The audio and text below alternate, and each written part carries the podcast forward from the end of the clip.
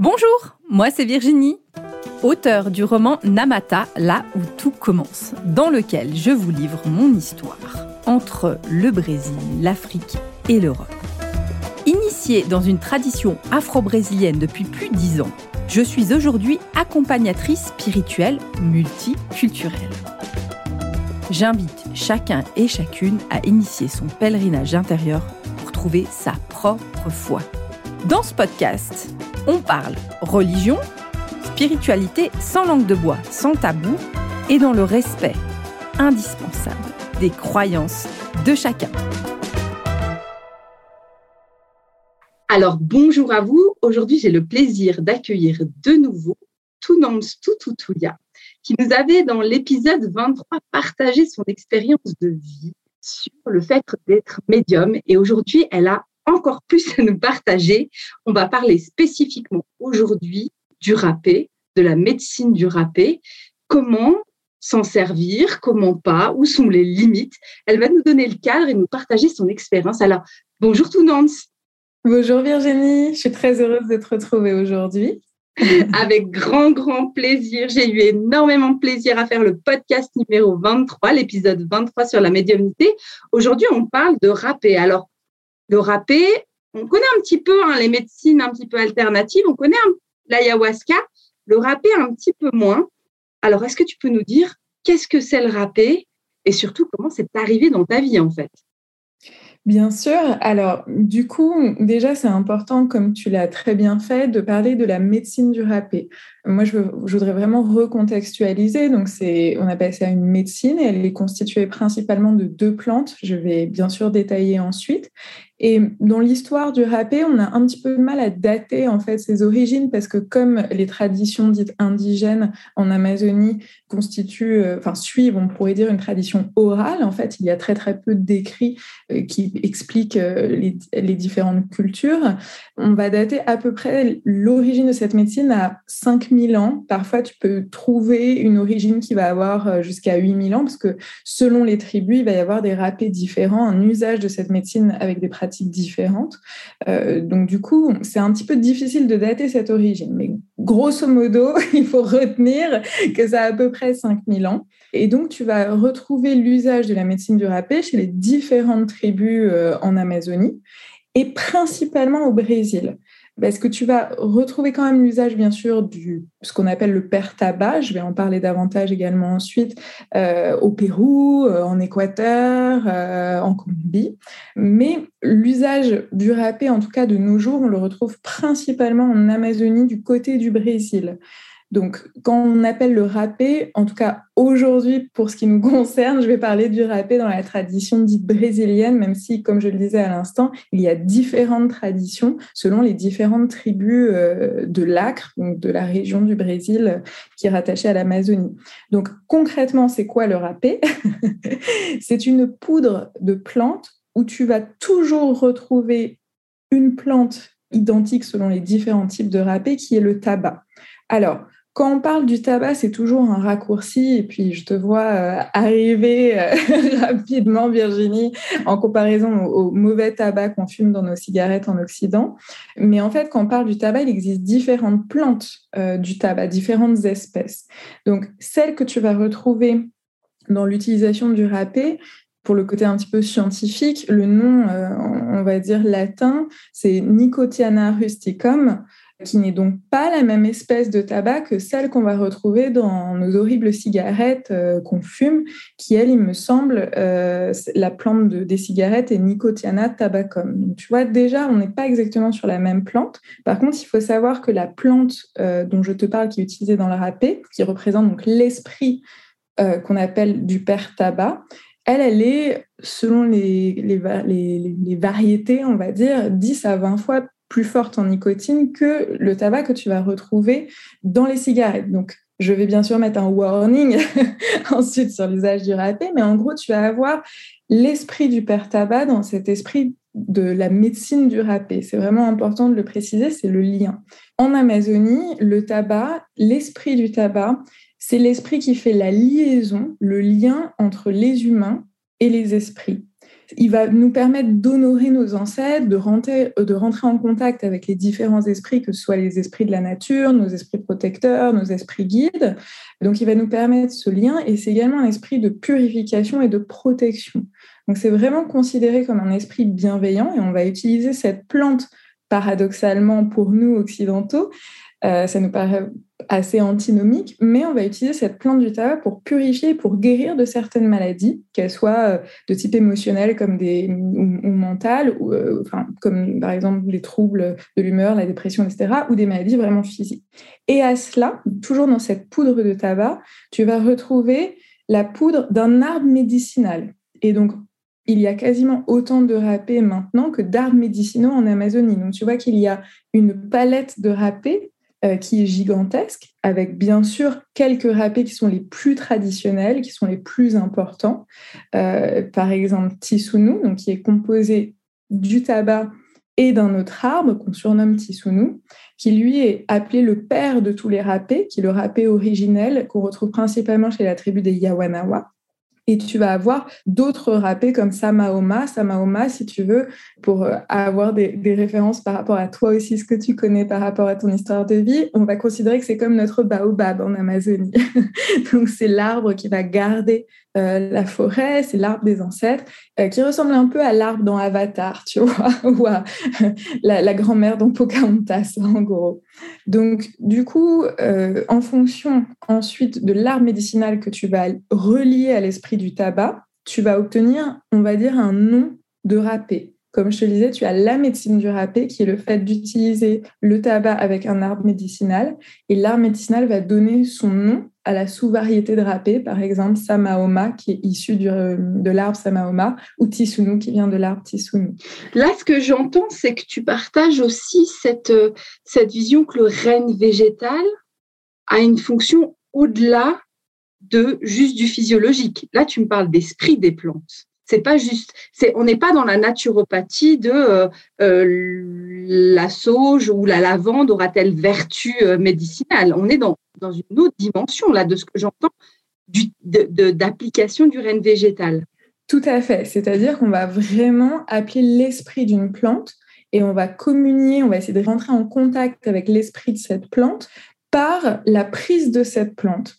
Donc, il y a toutes les dimensions, euh, justement, de, vertu, on dit de cura ou de limpeza, c'est-à-dire de, de, purification, de guérison. Mais tu as également toute cette notion spirituelle, c'est-à-dire que l'usage du râpé en Amazonie, c'est une pratique sacrée, c'est une pratique qui est ritualisée.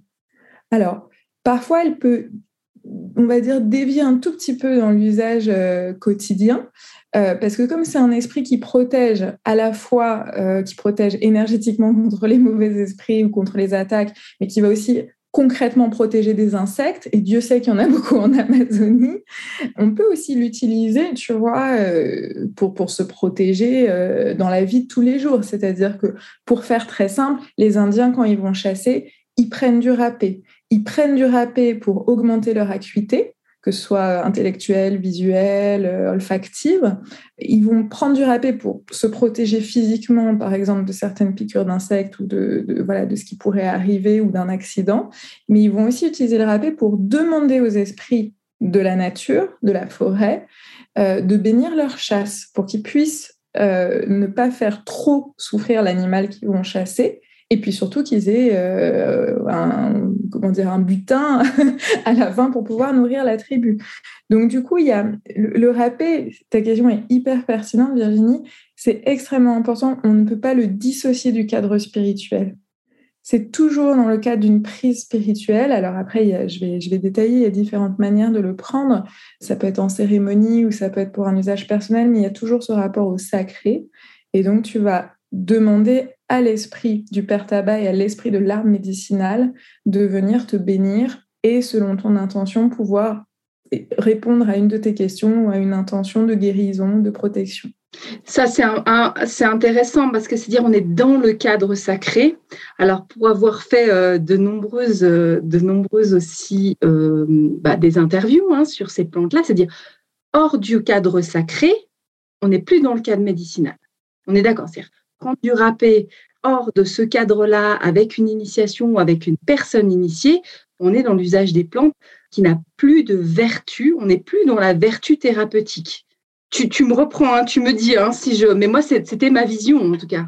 C'est exactement ça. Et en fait, je vais même être euh, un peu plus sévère et alarmiste que toi. C'est-à-dire que le père tabac, quand on voit son esprit, quand on a la chance de contacter son esprit, euh, quel que soit le pays ou euh, notre culture, on va toujours le voir apparaître en vision de la même manière. C'est-à-dire c'est un homme à la peau assez sombre, assez trapu, très élégant, avec un chapeau, et habillé dans des tons généralement assez, assez bruns ou marrons. Mais c'est un esprit alors, qui est très masculin, qui est très dans le yang, qui est protecteur, c'est vraiment le patriarche au bon sens du terme, mais par contre qui est extrêmement droit et rigoureux. Et à partir du moment où tu ne l'utilises pas euh, dans sa vertu sacrée, que tu n'honores pas l'esprit de cette plante dans ce cadre euh, ritualistique, il va concrètement te donner une punition. Donc, dans le cadre du râpé, on constate que si la personne prend du râpé dans un cadre qui n'est pas respectueux de l'esprit de la plante ou qui n'est pas dans un cadre voilà, de, cérémonie, de rituel, la chose qu'on constate le plus, euh, le plus fréquemment, c'est que le, voilà, le râpé a aussi une forme d'humour, mais en tout cas, il fait apparaître des hémorroïdes à la personne, des aftes. Dans le pire cas, il peut donner euh, comme des, des sinusites, alors qu'à l'origine, il guérit des sinusites.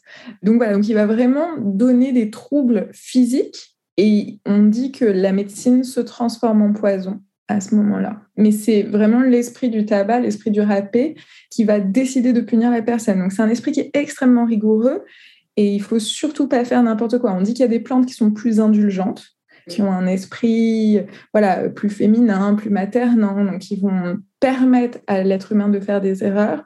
Le râpé et notamment l'esprit du râpé ne permettent pas l'erreur. Et là, du coup, c'est aussi l'usage de plantes à usage, donc pour avoir des visions, donc à usage spirituel. Euh, il peut, ça peut sortir d'un cadre. Puis moi, j'aurais envie de te dire, il y a toute une, une approche comme ça avec le cannabis pour certaines personnes. Alors, mon discours à moi, et là, je suis, je suis très contente de te parler parce que là, j'aurais affaire à, une experte en termes de plantes. Moi, mon discours à moi, c'est que je ne connais pas, moi, de tradition qui utilise le cannabis à des fins spirituelles. Et malheureusement, les visions, moi, que j'en ai eues étaient un esprit très possessif, très, euh, qui demande un tribut qui est très, très lourd pour la personne. Comment, toi, tu vois ce, ce cannabis? Pourtant, quand les personnes y prennent le cannabis, il y a une fascination pour cette plante Comment tu l'aperçois, toi, en tant, qu'experte dans ce domaine? Alors, je vais parler que pour l'Amazonie, parce que je ne connais pas les autres régions, Il y a peut-être d'autres pratiques, en effet, euh, par rapport au cannabis dans d'autres régions du monde. Mais en tout cas, de moi, ce que j'ai pu voir particulièrement euh, au Brésil, en tout cas, nous, alors, dans la légende, on va dire, la légende populaire chamanique du Brésil, côté Amazonie, en fait, on considère qu'à l'origine, le cannabis était une plante maîtresse, une plante de pouvoir, donc une plante qui peut guérir. Mais que malheureusement, aujourd'hui, la plante a été, si je cite les termes que j'ai entendus là-bas, euh, dévoré par son égrégore. C'est-à-dire qu'il y a beaucoup plus de personnes qui utilisent le cannabis pour des fins euh, soit récréatives, soit juste de détente, mais en tout cas pas dans un cadre de guérison ou de spiritualité, que toutes ces personnes, en fait, créent un égrégore qui est extrêmement négatif et que du coup, dans notre jargon amazonien, on va dire que la plante est devenue viciée. Alors, je ne sais pas si ça se dit en français, mais en brésilien, c'est viciado. Donc, c'est vraiment que la, la, plante a été, voilà, on pourrait dire corrompue français. Donc, du coup, nous, on reconnaît que la plante, euh, à l'origine, est une plante médicinale, mais que malheureusement, la plante, on dit, s'est retournée contre les hommes parce qu'elle a été trop largement mal utilisée.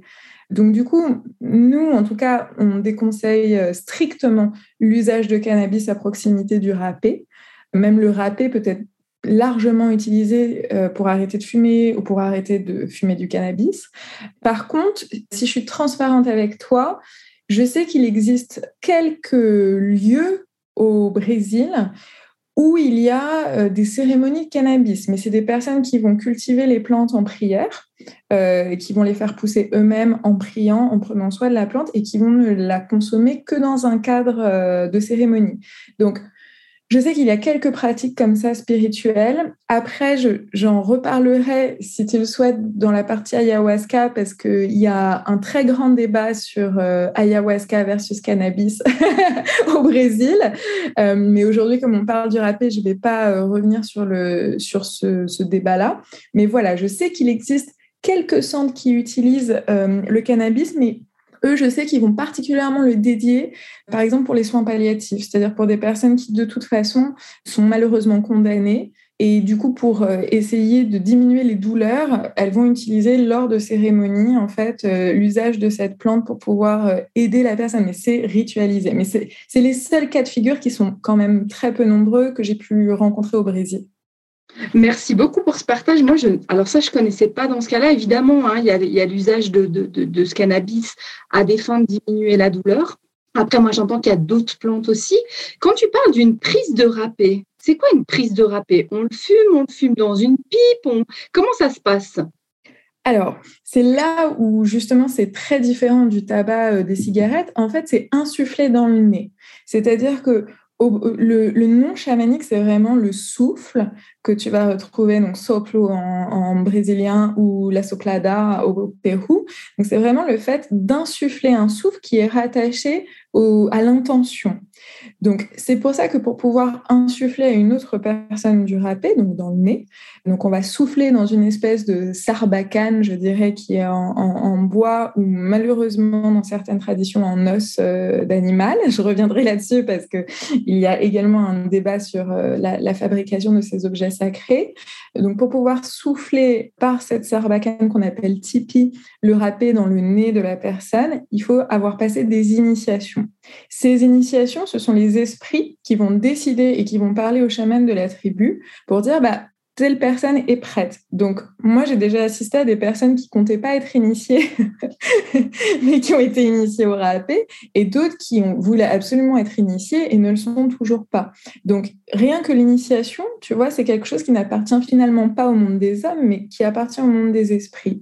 Et pour pouvoir passer l'initiation et donc appliquer par la suite des souffles de guérison à certaines personnes, il faut avoir fait déjà un très grand travail personnel de nettoyage, un très grand travail spirituel pour pouvoir en fait être centré toujours dans le cœur, porter des énergies saines pour ne jamais communiquer de l'ego ou des choses personnelles par le souffle du râpé, parce qu'on considère qu'il y a une magie qui s'applique quand on, applique, le terme c'est appliquer un râpé à quelqu'un, par ce souffle, appliquer un souffle de râpé à quelqu'un, tu vas choisir le râpé que tu captes pour la personne, de quel arbre médicinal la, la personne a besoin, de quelle quantité a-t-elle besoin, et tu as une infinité de souffles différents. Tu peux avoir des souffles euh, plus longs, plus courts, plus intenses, et tu vas mettre une intention. Donc, tu vois, c'est toute cette magie qui opère au moment du, souffle que tu appliques euh, à la personne. Et donc, c'est important, bien sûr, d'être initié. On ne reçoit un souffle que d'une personne initiée. Après, tu peux aussi t'auto-appliquer avec un autre objet euh, chamanique qui s'appelle le kuripi, qui est une sorte de V. C'est un objet en, pareil en bois euh, généralement qui est en forme de V, où tu vas souffler avec euh, ta propre bouche dans ton propre nez. La limite à cela, c'est que tu as un circuit énergétique fermé. Donc du coup, si tu es déjà dans le mal, que tu es déjà euh, au fin fond de ta tristesse, de ta colère ou de ta maladie qui te fait extrêmement mal, si tu t'appliques dans cette énergie, la médecine va avoir du mal à opérer correctement. C'était intéressant quand tu parlais de cette médecine. On parlait, quand on préparait cette interview, tu me parlais d'une médecine auxiliaire. Qu'est-ce que c'est la définition d'une médecine auxiliaire pour toi? Alors, du coup, pour nous, en fait, il y a en Amazonie, il y a vraiment la médecine qu'on appelle euh, principale, qui est la reine, qui va être l'ayahuasca.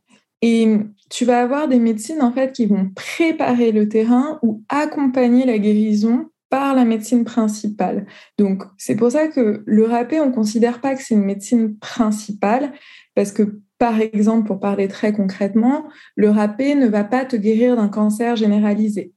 Alors que, alors, ce que je vais dire n'est absolument pas un avis médical n'étant pas médecin, hein, mais en tout cas, on constate quand même qu'il y a une tendance à des guérisons miraculeuses grâce à l'ayahuasca le râpé ne, permet pas des guérisons, si tu veux, majeures de cet ordre-là. mais par contre va permettre un réalignement et une purification de tes corps énergétiques et physiques qui vont en fait permettre à ton corps d'être prêt pour recevoir une plante principale qui, elle, va venir faire le job plus important.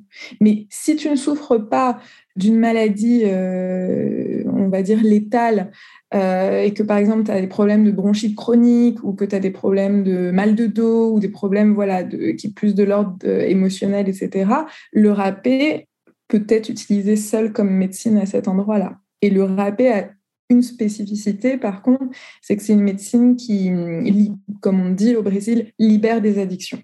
Par contre, sur tout ce qui est addictif, le râpé euh, là-dessus euh, a, la voie royale. Ah, magnifique, c'est vraiment une complémentarité d'un processus intérieur. C'est ça que j'entends. Hein. Ça va soutenir, mais quelqu'un qui, est déjà en chemin. C'est une, une, aide. J'avais une autre question. Pour trouver le râpé, parce que ce que j'aimerais surtout pas après cette, interview, parce que c'est pas du tout, du tout, du tout la démarche, ni de toi ni de moi, c'est de dire comment est préparé la râpé, parce qu'on est bien d'accord que si vous tapez râpé dans Google, je suis convaincue qu'on doit en trouver sur Internet. Alors, question ouverte, peut-on acheter du râpé sur Amazon? Et est-ce bien? Alors, euh, je t'avoue, je n'ai jamais pensé à taper ça sur Amazon, j'espère de tout cœur qu'il n'y en a pas sur Amazon, mais je ne serais pas surprise. Alors, là-dessus, je vais paraître extrêmement euh, alarmiste euh, dessus, et particulièrement depuis l'épisode Covid. donc, le râpé, c'est une médecine traditionnelle, et comme euh, on l'a expliqué euh, depuis le début du podcast, qui est rattaché à des esprits. La manière dont le râpé est fabriqué va vraiment conditionner l'énergie de la médecine. Donc, je sais que par exemple, l'usage du râpé que moi je pratique euh, au Brésil, on travaille avec des tribus et les, les, personnes de la tribu qui vont préparer le râpé rentrent en jeûne donc, elles vont diéter pendant 15 jours et elles vont aller ramasser en demandant l'autorisation euh, aux plantes de pouvoir cueillir, bah, dans certains cas, l'écorce ou les bourgeons ou les feuilles euh, des arbres, des plantes médicinaux. Ensuite, le tabac est séché au soleil pour avoir l'énergie du père soleil pendant 15 jours de plus. Et ensuite, il y a tout un rituel euh, au pilon. il y a un grand euh, euh, pilon, je crois qu'on dit ça, un grand pilon de, bois, parce que j'ai le, mot plutôt brésilien. et les, gens de la tribu qui préparent vont venir piler le tabac et l'arbre médicinal en priant et en faisant un rythme suivant des percussions pendant à peu près trois jours. Donc, tu vois, c'est vraiment une médecine qui demande du temps de l'énergie et surtout euh, énormément de prières. Donc, je doute infiniment que le râpé acheté sur Internet soit réalisé euh, dans ces conditions-là. C'est une médecine aussi qui coûte cher parce que bah, ça demande du temps et qu'il faut respecter ce qu'on appelle euh, les moissons, c'est-à-dire que on ne peut pas euh, récupérer les feuilles de certains arbres tout au long de l'année, c'est-à-dire qu'on va les laisser récupérer. parfois, ils peuvent dire non, j'ai pas envie d'être cueilli. Enfin voilà, il y a vraiment, on respecte le temps de la nature et il faut vraiment impérativement, moi j'insiste énormément là-dessus, acheter du râpé à une personne que vous jugez fiable, qui est initiée au râpé, euh, qui pratique elle-même le râpé, qui peut du coup vous dire par exemple quel râpé est bon pour vous. C'est-à-dire que si vous achetez juste sur Internet, vous allez jamais, déjà, c'est sûr que le râpé va être de mauvaise qualité. Euh, si c'est du râpé, déjà, parce que malheureusement, on voit beaucoup de fausses médecines. Et ensuite, euh, comment vous allez savoir quel râpé est bon pour vous? Enfin, Je pense que c'est vraiment important justement d'avoir le regard euh, extérieur de quelqu'un qui va dire, bah voilà, dans ton état actuel, par rapport à tes énergies, tel ou tel râpé est bon. Donc, il faut vraiment rencontrer les personnes et toujours demander de quelle tribu vient le râpé, euh, quelle a été sa manière d'être fabriqué et si c'est éco-responsable. Alors là, je mets une alerte supplémentaire, c'est-à-dire que depuis qu'il y a eu euh, la, pandémie, euh, voilà, le Covid au Brésil, euh, je pense que tu l'as suivi de près, Virginie. Ça a été vraiment l'hécatombe au Brésil. Ça a été un des pays les plus touchés. Et il y a eu énormément de centres spirituels qui ont été fermés. beaucoup de personnes parmi les grands maîtres sont décédés en Amazonie. Enfin, il y a eu vraiment une très grande perte dans le milieu chamanique à cause du Covid. Et du coup, ça, je ne peux pas leur jeter la pierre, mais ça a généré une très, très grande pauvreté supplémentaire au Brésil, notamment en Amazonie dans l'acre. Donc, il y a des personnes qui ne pouvant plus manger, enfin vraiment, je leur jette pas la pierre, je pense qu'elles étaient tellement désespérées euh, suite à, voilà, la pandémie, qu'elles se sont mises à brûler du matériel en bois, donc des portes, des, chaises, des bureaux, du mobilier en bois. Euh, parfois, ils ont pilé des coquilles d'escargot et dans le pire cas, des objets en métal. Et ils ont mis du tabac de très mauvaise qualité et ils ont vendu ça, comme ils disent, aux gringos, aux occidentaux qui venaient, euh, qui connaissaient rien au râpé et donc qui pouvaient absolument pas déterminer euh, ce qu'on leur vendait. Et ces personnes, en fait, se sont insufflées ce bois euh, recouvert de vernis, enfin voilà, des, des, choses abjectes dans le nez et il y a eu des accidents extrêmement graves. Donc, Vraiment, n'achetez jamais du râpé sur Internet. Et si vous l'achetez à une personne voilà, euh, que vous connaissez, que vous jugez fiable, posez toujours ces questions. D'où vient le râpé? De quelle tribu? Quel a été le processus de fabrication? Est-ce que c'est éco-responsable? Est-ce que ça respecte euh, le rythme de la nature? Et là, vous arrivez déjà à une médecine qui coûte assez cher hein, pour répondre à tout ça. Donc, si vous trouvez un râpé à 20 euros sur Internet, vous pouvez être sûr et certain que ce n'est pas du râpé déjà. Là, c'est intéressant, puis ça nous rappelle que le, règne euh, végétal, hein, certes, il est doux, il a du temps, mais c'est un règne qui est exigeant, c'est-à-dire pour devenir naturopathe, euh, on doit faire attention, c'est-à-dire que pour aller, quand on va faire des cueillettes de plantes, on fait très attention. Je prends l'exemple du, des feuilles de muguet qui peuvent complètement euh, détruire la santé par rapport à ce qu'on appelle en Suisse l'ail des ours. Je ne sais pas si ça s'appelle comme ça aussi en France. Et il peut y avoir des petites erreurs qui sont graves. Le, règne végétal demande une très grande connaissance. Donc on ne s'amuse pas avec le règne végétal. On, l'apprend, on prend du temps, on apprend à le maîtriser, tout comme les champignons. On peut faire des erreurs énormes en confondant deux champignons et c'est grave pour notre santé. Donc là, je vais revenir, euh, sur propre histoire, ton propre cheminement. Qu'est-ce qui fait que tu découvres cette médecine-là? Comment ça se passe dans ton cheminement? Parce que dans l'épisode précédent, on te laisse, tu découvres ta médiumnité, tu es en voyage en Asie, et là, on t'entend parler d'Amérique du Sud. Qu'est-ce qui se passe? Alors, ça va être dur de parler d'Amérique du Sud sans parler d'ayahuasca. Donc, je vais peut-être pas détailler comment j'arrive en Amérique du Sud parce que j'en parlerai, parce que c'est l'ayahuasca qui m'a amenée euh, en Amérique du Sud. je suis partie là-bas pour l'ayahuasca. Mais en fait, j'étais au Pérou et puis après, je, je, voilà, je suis partie euh, juste entre potes, en fait, euh, au Brésil. Et évidemment, je voulais faire une pause spirituelle. Je voulais aller euh, voilà, faire un peu une pause avec les médecines. Euh, je, voulais juste aller me décontracter au Brésil avec, euh, avec des amis. Et puis finalement, j'ai rencontré une succession de personnes au Brésil qui m'ont amené à, voilà, à découvrir le râpé dans un cadre de cérémonie. Et puis, ça a été le coup de foudre. Et puis, et puis du coup, j'ai continué à pratiquer cette médecine. Au début, bien sûr, en recevant les souffles des personnes initiées, en m'auto-appliquant. Et puis euh, un jour, j'ai eu la chance, euh, vraiment, j'ai énormément de gratitude pour ça, que les esprits euh, décident que je sois initiée au râpé. Donc aujourd'hui, je suis ce qu'on appelle porteuse de médecine sacrée. Donc c'est à la fois être gardienne, protéger la forêt et cette médecine du râpé, mais également pouvoir l'appliquer à des personnes qui le nécessitent.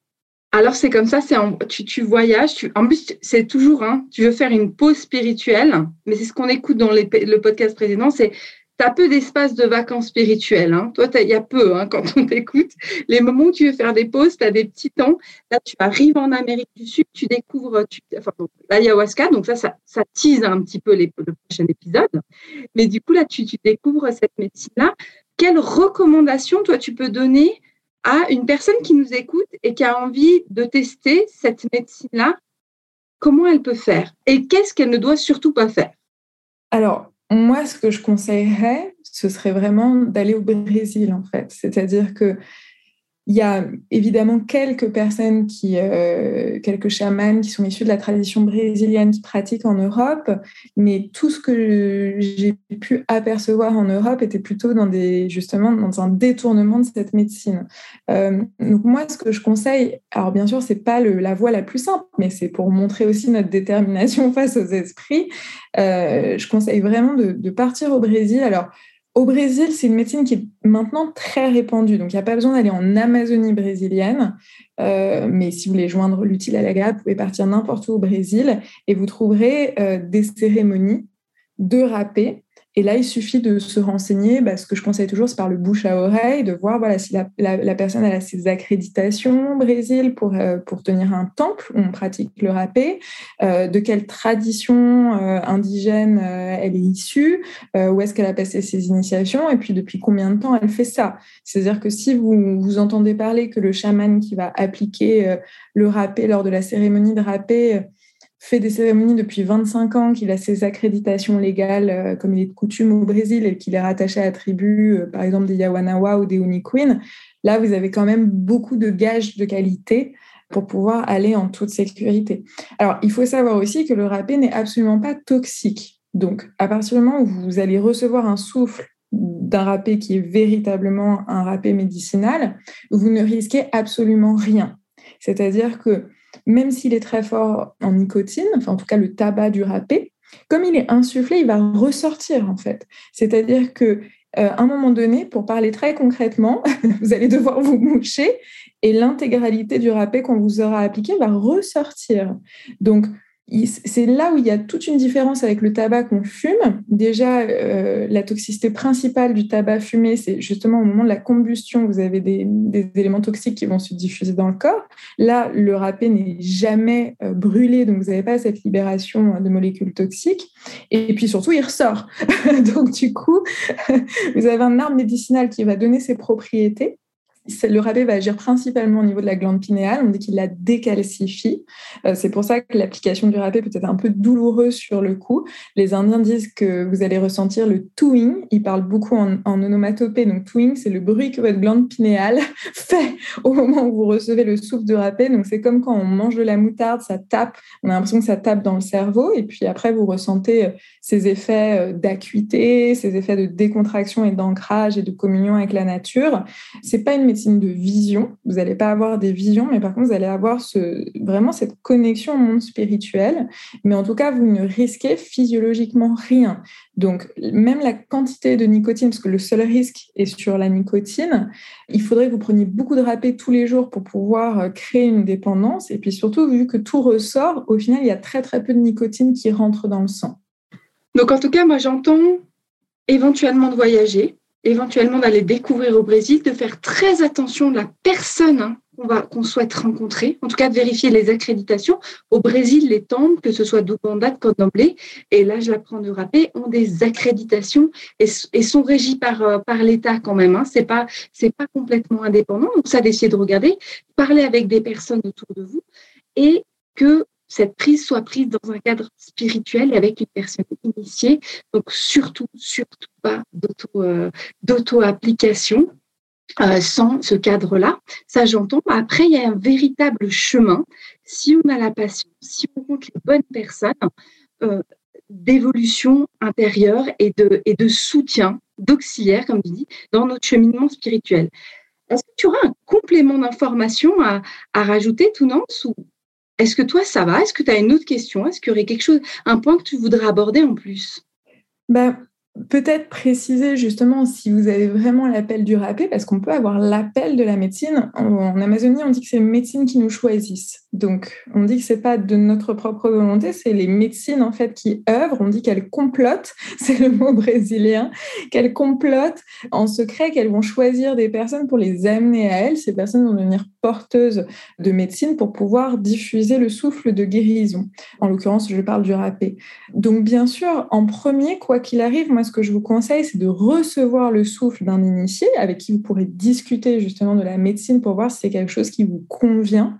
Euh, déjà, après le premier contact avec le râpé, on sait si on aime cette médecine ou pas, parce que c'est une médecine qui est assez euh, brutale quand même. Hein. Euh, le râpé, il arrive tout de suite, son esprit, vous nettoie, il fait son job, il vous donne une fessée si vous n'avez pas été droit sur votre chemin, et puis il s'en va. Les effets sont assez courts, on n'en a pas parlé, mais en gros, au bout de quelques minutes, vous avez le summum de, de l'effet, et puis ce qu'on appelle la force du râpé. L'énergie du râpé va rester environ une heure, je dirais, euh, en fonction des personnes, mais globalement, c'est ça. Donc, pour que tout se passe au mieux pour vous, en premier, il faut recevoir ce souffle. Et moi, je vous conseille bah, d'aller au Brésil pour pouvoir euh, expérimenter euh, cette médecine dans des conditions les plus optimales. Par contre, si après le premier, le premier contact avec cette médecine, vous êtes conquis par ses bienfaits, là, bien sûr, on peut s'auto-appliquer, mais en restant, on pourrait dire, le terme brésilien, c'est sous le parrainage ou le marrainage d'une personne bienveillante qui connaît cette médecine, d'avoir quand même une personne euh, physique comme un référent pour accompagner euh, notre parcours avec cette médecine. Enfin, vraiment, c'est pas une médecine qu'on peut euh, découvrir tout seul. On ne peut pas, voilà, s'inventer porteur de médecine. Donc, ça, c'est vraiment ce que je conseille. Et après, peut-être parler un tout petit peu quand même des, différents râpés. Nous, on va vraiment différencier les râpés de purge. C'est-à-dire que, par exemple, vous en avez marre de votre boss toxique, euh, vous côtoyez euh, quelqu'un qui vous pourrit la vie, ou tout simplement vous travaillez dans un hôpital, donc vous portez la, souffrance des gens toute la journée. Si vous avez besoin de vous décharger énergétiquement, il y a donc des râpés de purge. Pour parler concrètement, vous allez vomir vos tripes après l'application, euh, mais en tout cas, vous allez être déchargé. Il y a les râpés dits de médiumnité. Donc, c'est des râpés qui vont augmenter les perceptions médiumniques. Vous avez aussi les râpés bah, d'ancrage, les, les d'alignement et les râpés euh, de guérison pure. C'est-à-dire le fait, euh, bah, si vous avez une maladie que vous souhaitez guérir ou une douleur que vous souhaitez guérir, vous allez prendre, par exemple, pendant 7 jours, 15 jours ou 3 semaines, le même râpé tous les jours, en lui demandant de venir guérir, en demandant à l'esprit de l'arme médicinale de venir guérir la maladie dont vous souffrez. Alors, bien sûr, je le redis, je ne suis pas médecin, donc je ne fais que transmettre ce qui est dit dans la tradition euh, amazonienne. Mais en tout cas, il y a vraiment cette dimension des esprits et de pouvoir décider bah, justement avec quel râpé on va particulièrement travailler en fonction de l'intention qu'on souhaite trouver et apporter dans notre vie. Donc, c'est cette euh, pluralité, c'est ce travail spécifique des plantes, de ce mélange hein, qui se fait et de l'objectif de la personne. C'est là où on est loin. Euh, moi, quand j'entends un petit peu ce travail énergétique, ça me fait penser aux, fleurs. Alors, en Suisse, on dit fleurs de, de bar. En France, on dit les fleurs de bac, je crois, on est dans une approche en fait euh, émotionnelle de la plante, où finalement on est sur un travail aussi euh, peut-être les fleurs de, bac un peu européanisé, hein, cette énergie-là. Mais là, il y a quelque chose d'un peu plus fort, d'un peu plus concret où on ne peut pas se l'auto-prescrire. Et il y a, quand on effectivement on a une purge, il faut avoir quelqu'un à côté. Quand on a des, choses d'ancrage, une initiation du râpé pour, nous donner une ordre d'idée, quelqu'un que tu, dis, OK, ben, il y a eu un cheminement, il y a un cheminement avec le râpé, que c'est quoi? C'est un an, deux ans? Comment, ça se passe pour une personne qui va se faire initier? Et encore, on est d'accord, qui est appelée à être initiée. C'est ça, c'est-à-dire qu'en fait, c'est le, chaman de la tribu qui va, à un moment donné, recevoir la visite d'un esprit, en l'occurrence l'esprit du tabac ou l'esprit du râpé, euh, qui va dire, voilà, telle personne, je l'ai choisie pour qu'elle me porte, pour qu'elle devienne gardienne de mon esprit, qu'elle puisse porter le souffle sacré. Et là, il n'y a aucune notion de temps. Tu peux être choisi au bout de 40 ans de pratique, ou euh, pour certains, euh, j'ai vu des, voilà, des, initiations très rapides au bout d'un an, par exemple. Mais si tu es choisi, tu as quand même une pratique du râpé avant. Tu vois, ça n'arrive jamais Monsieur Michou euh, qui sort euh, de je sais pas quel canton, qui n'a jamais, jamais allé au Brésil, qui a jamais pris de râpé de sa vie, va pas être choisi par les médecines. Il faut quand même pratiquer le râpé. Et si les esprits voient que tu es humble, que tu es juste, que tu as fait un gros travail de nettoyage personnel et que c'est ton ta mission de vie, tu peux être appelé à être initié. L'initiation en tant que telle, elle est euh, ce qu'on appelle euh, secrète et mystérieuse. Donc, je ne peux pas révéler le rite de l'initiation, mais c'est une cérémonie spéciale, c'est un rite initiatique spécial pour être initié, pour devenir porteur. Par contre, un petit peu comme dans le camp de Nomblé, c'est une initiation à vie. C'est-à-dire qu'à partir du moment où on reçoit l'initiation du râpé, euh, c'est un engagement qui est extrêmement fort. C'est-à-dire qu'on ne peut pas tourner le dos au râpé à un moment donné de sa vie. C'est vraiment un, engagement euh, j'ai envie de dire jusqu'à ce que mort nous sépare. Et ça demande une posture, parce que bien sûr, je ne l'ai pas précisé, mais on ne peut pas boire d'alcool si on, si on prend du râpé. Voilà, on, va prendre des plantes que le râpé euh, tolère, avec qui il s'entend bien, parce que le râpé ne s'entend pas avec toutes les plantes médicinales. Il y a une, vraiment une posture, voilà, si on est malhonnête et qu'on est initié au râpé, on va recevoir ce qu'on appelle une PIA, c'est-à-dire on va avoir vraiment une, une fessée de l'astral et on va voir des, des malheurs arriver dans notre vie. Donc, si tu veux, à partir du moment où on est initié, c'est vraiment un engagement qui est extrêmement fort et notre vie change. On, prend une discipline, une hygiène de vie qui est totalement euh, différente. Quand on s'auto-applique le râpé, euh, voilà, quand on pratique le râpé comme un participant, on va dire, à une cérémonie par exemple, c'est totalement différent. On va respecter une diète euh, quelques jours pour la cérémonie, mais on, on est largement invité à changer notre manière de vivre, mais ce n'est pas aussi exigeant que quand on devient initié. C'est intéressant parce que moi, je vous invite à réécouter du coup le podcast numéro 19. J'invite à se poser les questions avant de choisir un chemin spirituel. Typiquement, là, c'est combien même le, chaman vous invite ou la personne qui initie vous invite à le faire. Prenez le temps. On prend le temps. Spiritualité, ça ne rime pas avec précipitation, ça ne colle pas. Et c'est pas pour rien. C'est-à-dire, on prend le temps parce que c'est un engagement où il n'y a pas de retour en arrière c'est des chemins initiatiques où il n'y a pas de retour en arrière.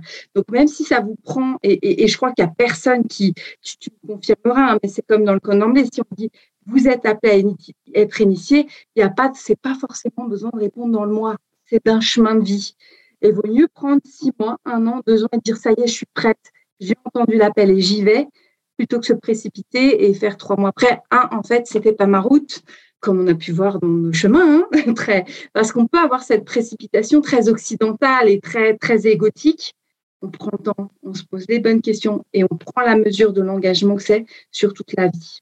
Qu'est-ce que tu en penses, Caro? Euh, Qu'est-ce que tu en penses, tout ben, je suis totalement d'accord avec toi. Moi, j'ai l'habitude de dire, euh, si vous voulez être initié au râpé, faut y réfléchir comme si vous alliez vous marier à cet esprit. C'est-à-dire que faut être sûr que c'est la bonne médecine pour vous et que euh, vous ne lui tournerez jamais le dos et que quoi qu'il arrive, ce sera votre, votre partenaire durant toute votre vie. Et il faut quand même penser aussi, si on est réellement marié ou en tout cas en couple, que ça, ça implique une hygiène de vie qui va aussi impliquer notre entourage. Enfin, on va plus aller faire la fête dans les bars, à se mettre des cuites euh, comme avant. Euh, enfin, ça, ça demande vraiment une rigueur de vie. Donc, ça implique aussi notre entourage. Donc, il faut impérativement se demander justement pendant un certain temps, est-ce que je suis vraiment prêt? Est-ce que je veux réellement être initié Et en tout cas, moi, toutes les initiations auxquelles j'ai assisté du râpé, euh, le chaman ou la chamane allait toujours poser la question, est-ce que tu y as bien réfléchi? Et laisse généralement quelques semaines, voire parfois quelques mois, à la personne le temps de la réflexion. Ça, c'est très important ce que tu dis, Tounance. Moi, je dis toujours, regardez avec votre entourage. Et si c'est pas OK, c'est pas OK en fait. Et si c'est pas le moment, c'est pas le moment. Parce que vivre une spiritualité en confrontation avec la famille ou l'entourage proche, s'il y a des craintes, ça ne veut pas dire que ce sera toute la vie, mais au moment où il y a pour l'épouse ou pour l'époux ou euh, une période de vie, est-ce que c'est le moment quand on a des enfants en bas âge? C'est toutes ces questions qu'il faut se poser en disant est-ce que c'est le moment pour mes proches? Est-ce que je suis dans le bon endroit? Il y a toutes ces questions comme ça qu'il faut voir parce que c'est un mariage. Certes, c'est un mariage et c'est un mariage sans divorce. Il n'y a même pas cette option du divorce où ça devient très vite compliqué. Donc, parce qu'on est, on est, on est relié, il y a la personne qui vous initie, donc c'est le lien d'homme à homme, mais il y a le lien avec l'esprit. Et ça, il n'y a pas de divorce. C'est vraiment très, très important. J'espère en tout cas le préciser souvent dans ces podcasts. Euh, tout dans, on arrive au bout de cette, cette interview. Je te remercie. Est-ce qu'il y avait un dernier élément On a encore quelques minutes. Euh, peut-être partager avec toi une des légendes qu'on aime bien raconter au coin du feu en Amazonie. Je te dis juste qu'on a euh, quatre minutes avant notre séance d'après, juste. Parfait, je vais, je vais brève. Et en Amazonie, on va souvent dire que justement, les, comme on dit là-bas, les indigènes, les tribus indigènes, quand elles ont vu arriver les colons, en fait, elles les ont accueillis avec le tabac. Parce que comme c'était le lien aux dieux, le lien aux esprits, le lien aux ancêtres, le meilleur moyen de créer du lien avec ces gens qui arrivaient euh, d'ailleurs, c'était de partager le tabac. Et que derrière, euh, ils ont pillé évidemment, on le sait tous, l'Amérique du Sud, et que tous les chamans d'Amazonie se sont réunis et ont lancé une malédiction en disant que les colons et les descendants des colons seraient maudits selon trois choses qu'ils avaient pillées. Le tabac, qui, au lieu de créer ce lien avec les ancêtres, avec les esprits, allait leur donner des maladies et pouvoir les amener euh, jusqu'à la mort. L'alcool, qui normalement pouvait euh, réconforter et mettre de la joie dans les fêtes, allait euh, là aussi créer des addictions et générer des maladies et beaucoup de tristesse et le sucre qui, au lieu, pareil, de consoler les enfants et de mettre un peu de douceur dans notre vie, allait ruiner les dents et là aussi apporter des maladies, je pense par exemple au diabète, etc.